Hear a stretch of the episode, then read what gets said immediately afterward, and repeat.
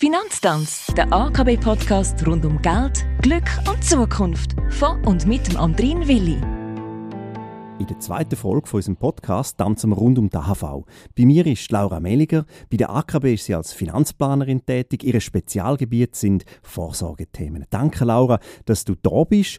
Wir fangen ganz, ganz vorne an. Ab welchem Alter zahle ich eigentlich in die AHV ein? Die AHV-Pflicht entsteht ab dem 1. Januar nach dem 17. Geburtstag, was so gut wie heisst, in dem Jahr, wo ich 18 werde, muss ich ab dem Januar AHV-Beiträge abliefern. Auch wenn ich dann zum Beispiel im Juli Geburtstag habe. Ab dem Zeitpunkt zahle ich dann zusammen mit dem Arbeitgeber je die Hälfte der gesetzlich definierten Beiträge ein und ich bekomme aber dafür weniger Lohn. Wenn ich jetzt zwischen 18 und 20 noch kein Einkommen hatte, dann fragen sich die Leute vielleicht jetzt, ob ich wegen dem später mal ein Problem bekomme und wegen dem jetzt eine Lücke habe. Lücken entstehen aber erst, wenn ich ab 21 nicht geschafft habe und keinen Beitrag eingezahlt habe. Aus diesem Grund nennt man diese Beiträge zwischen 18 und 20 auch die drei Jugendjahre.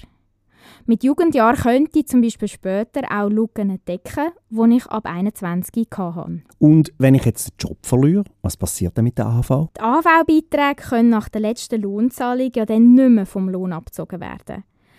Also fragt man sich dann, wer zahlt jetzt überhaupt meine AHV-Beiträge ein? In der Regel ist es ja so, dass nach dem Jobverlust ein Antrag auf Arbeitslosentaggelder gestellt wird. Wenn ich den Anspruch habe, und das Taggeld ausgezahlt wird, dann wird der AHV-Beitrag direkt von dem Taggeld in Abzug gebracht. Und das Schöne ist, die Arbeitslosenversicherung kümmert sich um die ganze administrative Abwicklung. Achtung, dort, wenn keine Taggelder fließen oder nicht mehr fließen, dann muss ich mich bei der AHV selber als Nichterwerbstätig melden. Dann werden sogenannte AHV-Beiträge für Nichterwerbstätige fällig. Die richtet sich dann nach meiner wirtschaftlichen Situation und das bedeutet, dass vermögende Personen mehr AHV-Beiträge für Nichterwerbstätige einzahlen müssen als weniger vermögende Personen. Okay, und was passiert mit der AV, wenn ich jetzt heirate oder wenn ich schon verheiratet bin? Dann sieht es ein bisschen anders aus, beziehungsweise ja, wenn ich jetzt den Job verliere, dann äh, muss ich je nachdem keinen AHV-Beitrag für Nichterwerbstätige zahlen, weil die AHV-Pflicht die besteht zwar schon für beide Personen nach der Heirat, aber es können beide Ehegatten ja gemeinsam mit der AHV einzahlen und es ist aus dem Grund nur ein Einkommen von einem Ehegatten erforderlich, um die gemeinsame AHV-Pflicht zu erfüllen. Das ist also ein wesentlicher Vorteil. Aber Achtung, wenn Sie jetzt beispielsweise ein tieferes Einkommen haben, die eine Person, da empfiehlt es sich, bei der Ausgleichskasse nachzufragen, ob die Einkommenshöhe für die beidseitige AHV-Pflichterfüllung auslangt.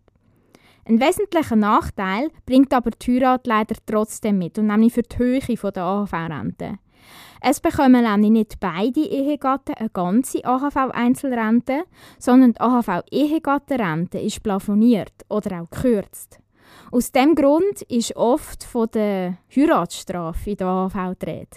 Aber wegen dem jetzt bitte keine Scheidung planen, das lohnt sich nämlich aus gesamtheitlicher Sicht trotzdem nicht. Danke Laura für die erste Einführung ins Thema AHV.